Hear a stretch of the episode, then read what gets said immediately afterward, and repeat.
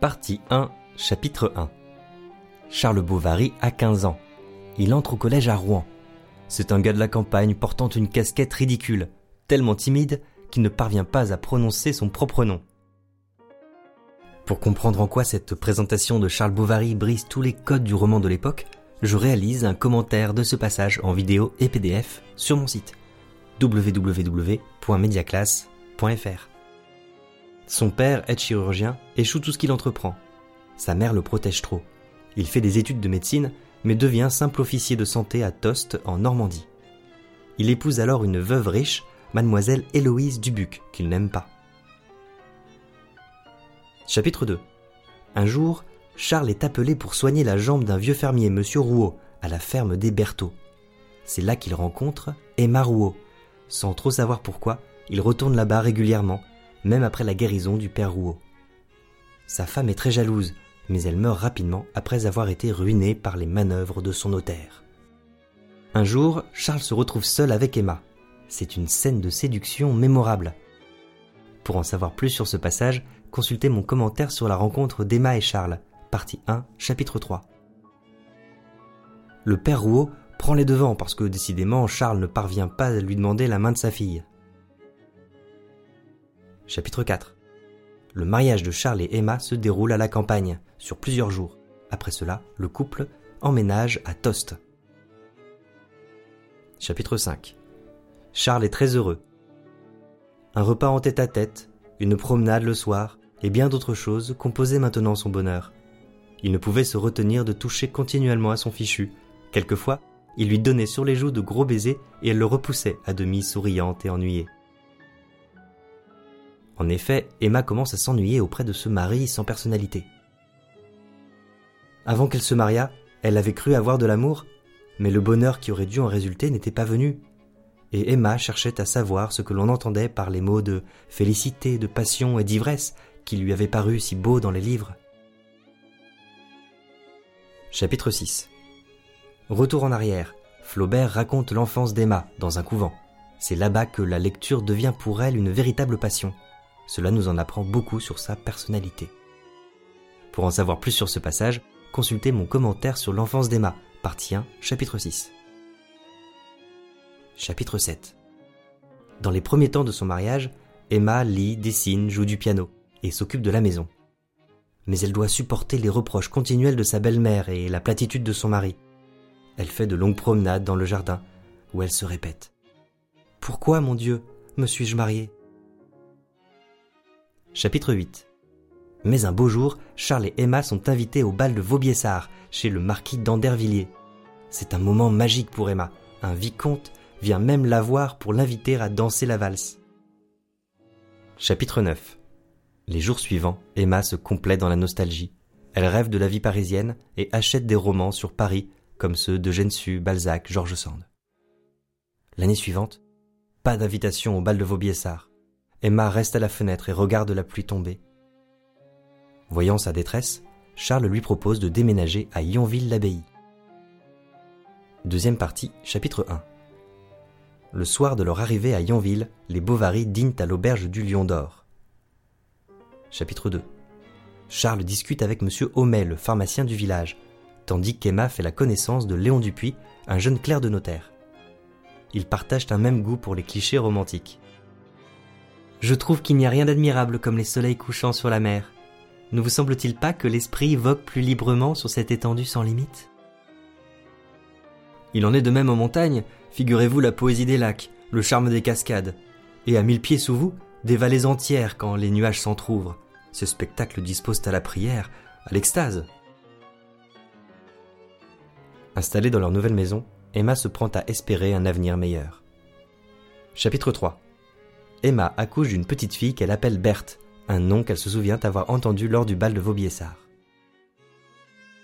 Chapitre 4 Homais organise des soirées chez lui chaque dimanche. On joue aux cartes, aux dominos. Charles n'est pas jaloux, bien que Léon et Emma s'échangent des livres, lisent de la poésie. Léon tombe amoureux d'elle, mais il n'ose pas le lui dire. Chapitre 5 Un dimanche de février, les Bovary visitent une filature de lin. Irritée par la platitude de Charles, Emma regarde alors Léon. qu'elle trouve charmant. Son grand œil bleu, levé vers les nuages, parut à Emma plus limpide et plus beau que ces lacs des montagnes où le ciel se mire. Mais Emma veut être une femme vertueuse et sage. Elle refoule ses sentiments. Léon souffre de cette froideur soudaine. Chapitre 6 Emma devient de plus en plus mélancolique. Pensant que la religion serait peut-être de bon secours, elle se rend à l'église pour voir l'abbé Bournisien. Mais il ne comprend rien et lui conseille de boire de l'eau avec de la cassonade. Léon, accablé par son amour déçu, décide de continuer ses études à Paris. Quand il fait ses adieux à Emma, les deux personnages gênés se serrent la main. Chapitre 7 Emma est bouleversée par le départ de Léon. Ah Il était parti, lui, le seul charme de sa vie. Pourquoi ne l'avoir pas retenu à genoux? L'envie l'a pris de courir le rejoindre et de se jeter dans ses bras. Dans la boutique de Monsieur Lheureux, Emma Bovary achète des méthodes pour apprendre l'italien, un prie-dieu gothique et une écharpe coûteuse. Monsieur Lheureux lui fait crédit. Un jour arrive un homme très bien habillé, Rodolphe Boulanger, le propriétaire du château de la Huchette. Il vient pour l'un de ses fermiers qui a besoin d'une saignée. En voyant Emma, il décide immédiatement de la séduire. Elle est fort gentille, cette femme de médecin. Ça baille après l'amour. Après trois mots de galanterie, cela vous adorerait, ce serait charmant. Chapitre 8 À la mi-août, les commises agricoles prennent place à Yonville. Rodolphe en profite pour retrouver Madame Bovary et l'accompagner à travers les stands. Pendant que le conseiller fait son discours, il lui sort le grand jeu. Ainsi, pourquoi nous sommes-nous connus? Quel hasard l'a voulu? Comme deux fleuves qui coulent pour se rejoindre, nos pentes particulières nous ont poussés l'un vers l'autre. Rodolphe tenait sa main, qu'il sentait frémissante comme une tourterelle captive. Chapitre 9 Pour faire languir Emma, Rodolphe attend six semaines avant de la revoir. Il lui déclare aussitôt son amour. Si je n'ai pu vous voir, à du moins ai-je continuellement pensé à vous, car on ne résiste point à ce qui est beau, charmant, adorable. Mais Charles arrive, Rodolphe se relève. Bonjour docteur, madame m'entretenait de sa santé. Charles est flatté qu'on l'appelle docteur, il enchaîne. Les oppressions de ma femme recommencent, cela me fait mille inquiétudes. L'exercice du cheval serait sans doute souverain. Certes, excellent, parfait, voilà une idée. Avec la bénédiction de Charles, Rodolphe arrive le lendemain avec deux chevaux et emmène Emma. Lors de cette première promenade, Emma commet l'adultère. Auprès d'un petit étang, où des lentilles d'eau faisaient une verdure sur les ondes, elle renversa son cou blanc, et, défaillante, tout en pleurs et se cachant la figure, elle s'abandonna. De retour chez elle, Emma se trouve changée dans le reflet de son miroir. Jamais elle n'avait eu les yeux si noirs, d'une telle profondeur. Quelque chose de subtil, épandu sur sa personne, la transfigurait. Elle se répétait. J'ai un amant, un amant. C'est ce genre de passage qui est dénoncé au procès de Flaubert comme une incitation à la débauche. Rodolphe et Emma se retrouvent tous les jours et s'échangent des lettres d'amour. Mais un jour, alors qu'elle survient à l'improviste chez lui, il se montre agacé et il lui reproche d'être imprudente. Chapitre 10 En effet, Emma a été aperçue dans le village et des rumeurs commencent à circuler. Dès lors, les deux amants organisent leur rendez-vous différemment. Pendant tout l'hiver, trois ou quatre fois la semaine, à la nuit noire, il arrivait dans le jardin. Emma, tout exprès, avait retiré la clé de la barrière, que Charles crut perdue. Elle s'échappait en retenant son haleine, souriante, palpitante, déshabillée. Mais Rodolphe commence à se lasser d'elle et manque plusieurs rendez-vous. Emma reçoit une lettre de son père et cela lui rappelle son enfance au Berthaud. Elle commence à se repentir, se détache de son amant et se consacre davantage à sa fille. Chapitre 11 Le pharmacien M. Homais propose à Charles de pratiquer une nouvelle méthode pour guérir les pieds beaux. Examinez les avantages. Succès presque certain, soulagement du malade, célébrité vite acquise. Pourquoi ne pas en débarrasser ce pauvre Hippolyte, le valet d'écurie au lion d'or? Malgré l'appréhension de Charles, l'opération se déroule parfaitement. Homais fait même paraître dans le journal un article vantant le travail de Bovary.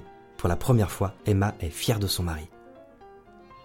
Mais cinq jours plus tard, le pauvre Hippolyte se tord de douleur. Ils sont obligés de faire venir un médecin réputé, M. Canivet, qui ampute la jambe. Chapitre 12 Emma méprise son mari plus que jamais. Elle retourne dans les bras de Rodolphe et s'endette encore plus auprès de M. Lheureux. Les deux amants décident de partir en Italie. Mais Rodolphe commence à trouver Emma un peu trop démonstrative et il décide de rompre avec elle. Pour en savoir plus sur ce passage, consultez mon commentaire sur la déclaration passionnée d'Emma à Rodolphe, partie 2, chapitre 12.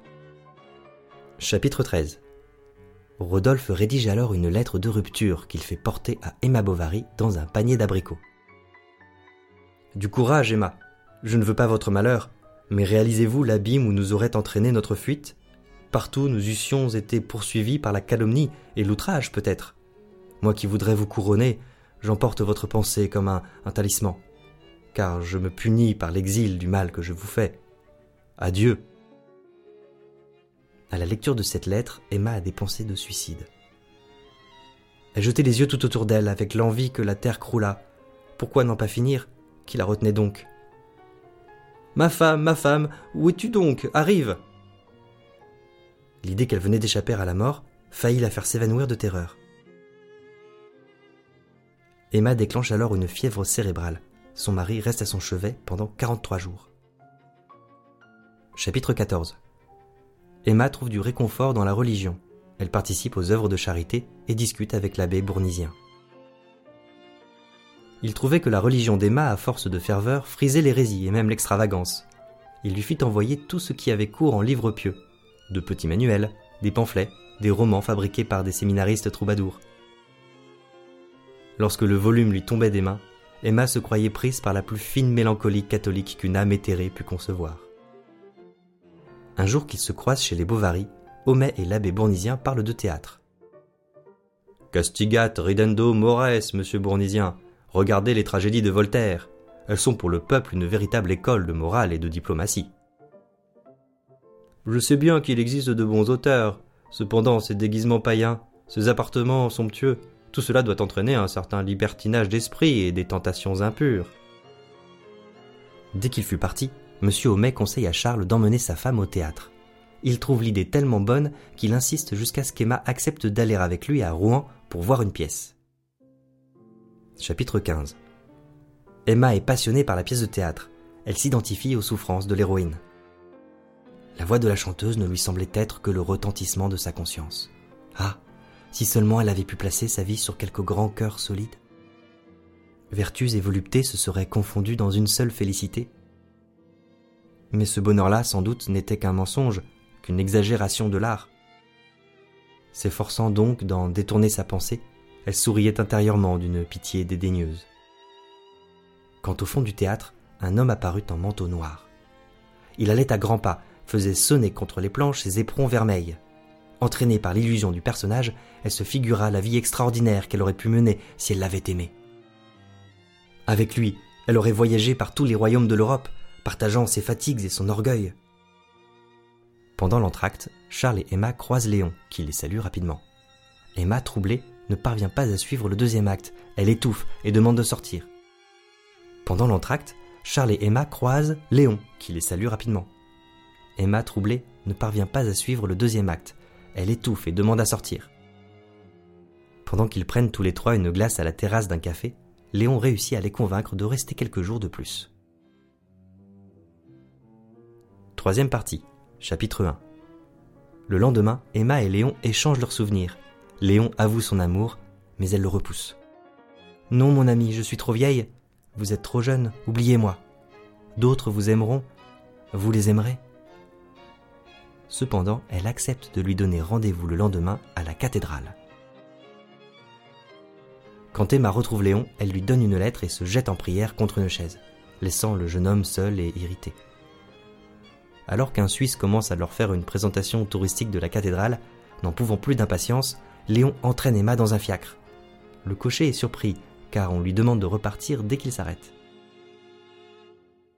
Et sur le port, et dans les rues, au coin des bornes, les bourgeois ouvraient de grands yeux ébahis devant cette voiture à store tendu, et qui apparaissait continuellement, plus close qu'un tombeau, et ballottée comme un navire. Avec ce point de vue résolument externe, Flaubert nous fait comprendre avec humour que c'est la deuxième fois qu'Emma Bovary commet l'adultère. Chapitre 2 De retour à Yonville, Emma trouve Charles accablé de chagrin. Il vient d'apprendre que son père est mort. Elle n'a pas un mot de réconfort pour son mari. Afin de s'occuper de la succession, elle propose d'aller elle-même à Rouen consulter leur ami Léon, qui est clerc de notaire. Chapitre 3 C'est comme ça qu'Emma et Léon passent trois jours splendides ensemble à Rouen. Ils font une promenade en barque à la nuit tombée, sous le clair de lune, et se promettent de s'écrire des lettres. Chapitre 4 Pour se voir plus régulièrement, Emma et Léon trouvent un stratagème. Vers le commencement de l'hiver, Emma parut prise d'une grande ardeur musicale. Si tu voulais de temps à autre une leçon de piano, cela ne serait pas, après tout, extrêmement ruineux. Mais les leçons ne sont profitables que suivies. Et voilà comment elle s'y prit pour obtenir de son époux la permission d'aller à la ville une fois par semaine voir son amant. Chapitre 5 Chaque jeudi, Madame Bovary rejoint Léon à Rouen, et ils passent toute la journée ensemble à l'hôtel de Boulogne. Pour couvrir son adultère, Emma est obligée d'inventer des mensonges, de faire de fausses factures. Elle finit même par y prendre plaisir. Reçue pour trois mois de leçons, plus diverses fournitures, la somme de 65 francs. Félicie l'empereur, professeur de musique. Mais un jour pourtant, Monsieur Lheureux la surprend avec Léon. Il en profite pour lui demander de rembourser ses dettes. Un jeudi, une note de frais tombe entre les mains de Charles, qui demande des explications à sa femme. Si elle ne l'avait point instruit de ce billet, c'était afin de lui épargner des tracas domestiques. Elle s'assit sur ses genoux, le caressa, fit une longue énumération de toutes les choses indispensables prises à crédit. Emma prend de plus en plus de risques. Un jour même, lors d'une escapade à Rouen, elle ne rentre pas à Yonville. Charles est fou d'inquiétude.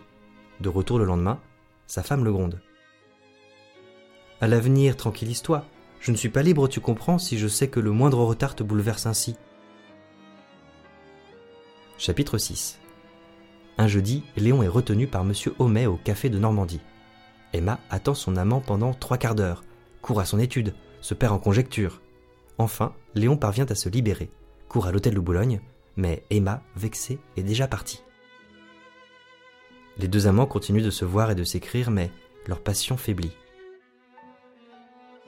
Chaque sourire cachait un bâillement d'ennui, chaque plaisir un dégoût et les meilleurs baisers ne laissaient sur la lèvre qu'une irréalisable envie d'une volupté plus haute. De son côté, Léon réalise que cette relation nuirait plus tard à son établissement. Il allait devenir premier clerc, c'était le moment d'être sérieux. Aussi renonçait-il à la flûte, aux sentiments exaltés et à l'imagination. Chaque notaire porte en soi les débris d'un poète. Un jour, Emma reçoit un papier qui lui enjoint de payer 8000 francs, sous peine d'être saisie dans les 24 heures, elle se rend alors chez Monsieur Lheureux. Pensiez-vous, ma petite dame, que j'allais jusqu'à la consommation des siècles être votre fournisseur et banquier, pour l'amour de Dieu? Il faut bien que je rentre dans mes déboursés, soyons justes. Chapitre 7 Emma se rend alors chez Léon pour lui demander de l'argent. Va, essaye, il le faut. Si j'étais à ta place, moi j'en trouverais bien. À ton étude. Léon promet qu'il va demander à des amis. Je t'apporterai cela demain. Je t'apporterai cela demain. Pourtant, si tu ne me voyais pas à trois heures, ne m'attends plus, ma chérie. Le lendemain à 9 heures, Emma est réveillée par un attroupement en bas de chez elle. Une affiche est placardée. Emma se rend alors chez le notaire, M. Guillaumin, qui lui fait des avances choquantes. Vous profitez impudemment de ma détresse, monsieur. Je suis à plaindre, mais pas à vendre. Emma s'enfuit. À trois heures, n'ayant aucune nouvelle de Léon, elle songe soudain que peut-être Rodolphe accepterait de l'aider elle se rend au château de la Huchette. Chapitre 8 Rodolphe est décontenancé. Tiens, vous n'avez pas changé, vous êtes toujours charmante. Il essaye vaguement de justifier son départ précipité. Emma fait semblant de le croire et tente de le séduire. Comment voulais-tu que je vécusse sans toi? J'étais désespéré. J'ai cru mourir et tu m'as fui. Mais nous recommencerons, n'est-ce pas? Nous nous aimerons. Voyant qu'elle sanglote, il se sent ému lui-même. Ah, pardonne-moi, tu es la seule qui me plaise. J'ai été un imbécile. Je t'aimerai toujours. Mais qu'as-tu? Eh bien, je suis ruiné. Aujourd'hui, faute de trois mille francs, on va nous saisir. Rodolphe comprend alors sa manœuvre. Vexé, il répond d'un air très calme. Je ne les ai pas, chère madame. Mais moi, je t'aurais tout donné, j'aurais tout vendu, j'aurais mendié sur les routes pour t'entendre dire merci. Et tu restes là tranquillement dans ton fauteuil, comme si déjà tu ne m'avais pas fait assez souffrir Je ne les ai pas. Elle sortit. De retour à Yonville, Emma, désemparée, se rend dans la réserve du pharmacien et avale de l'arsenic. De retour chez elle, en guise d'explication, elle donne à son mari une lettre qu'elle vient de rédiger. Tu la liras demain. D'ici là, je t'en prie, ne m'adresse pas une seule question. Et elle se coucha tout du long sur son lit. Emma se réveille avec une saveur âcre dans la bouche. C'est le début d'une longue agonie, particulièrement atroce. Charles ouvre la lettre et comprend qu'elle s'est empoisonnée à l'arsenic. Il fait venir Homais, ainsi que M. Canivet, le célèbre médecin. Pour lui, il n'y a aucun espoir. Bournisien les rejoint alors pour l'extrême onction. La mort de Madame Bovary, particulièrement réaliste, désamorce toute tentative d'en faire une mort sublime, romantique. Pour en savoir plus sur ce passage, consultez mon commentaire sur la mort d'Emma, partie 3, chapitre 8. Chapitres 9 et 10 Charles impose des choix particulièrement romanesques pour l'enterrement de sa femme. Elle sera enterrée dans sa robe de noces, avec une couronne. Il veut récupérer une mèche de cheveux. Chapitre 11 Les problèmes d'argent recommencent. Charles est poursuivi par les dettes de sa femme, mais il refuse de vendre ses meubles, ce qui le brouille avec sa mère. Un jour qu'il erre dans le grenier, Charles tombe sur la lettre de rupture de Rodolphe. Il se dit que leur amour était peut-être resté platonique. Mais plus tard, il ouvre le tiroir secret d'un bureau ayant appartenu à Emma. Toutes les lettres de Léon s'y trouvaient. Plus de doute cette fois. Il dévora jusqu'à la dernière, sanglotant et perdu. Il découvrit une boîte, la défonça d'un coup de pied. Le portrait de Rodolphe lui sauta en plein visage, au milieu des billets doux, bouleversés. Un jour justement, Rodolphe l'invite à prendre une bière. Accoudé en face de lui, Charles se perdait en rêverie devant cette figure qu'elle avait aimée. Il lui semblait revoir quelque chose d'elle. Je ne vous en veux pas. Personnage inconsistant depuis le début du roman, Charles révèle dans les dernières pages une certaine grandeur d'âme étonnante. Y a-t-il encore de l'ironie quand Flaubert raconte ses derniers instants?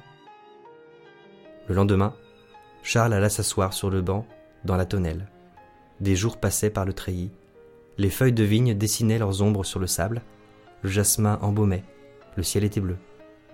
Et Charles suffoquait comme un adolescent sous les vagues effluves amoureuses qui gonflaient son cœur chagrin. À cette heure, la petite Berthe vint le chercher pour dîner. Il avait la tête renversée contre le mur, les yeux clos, la bouche ouverte, et tenait dans ses mains une longue mèche de cheveux noirs. Par la poésie qui ressort de ce passage, la mort de Charles touche au sublime.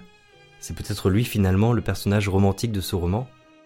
Un romantisme bien sûr excessif. Flaubert termine sur une dernière touche cruelle.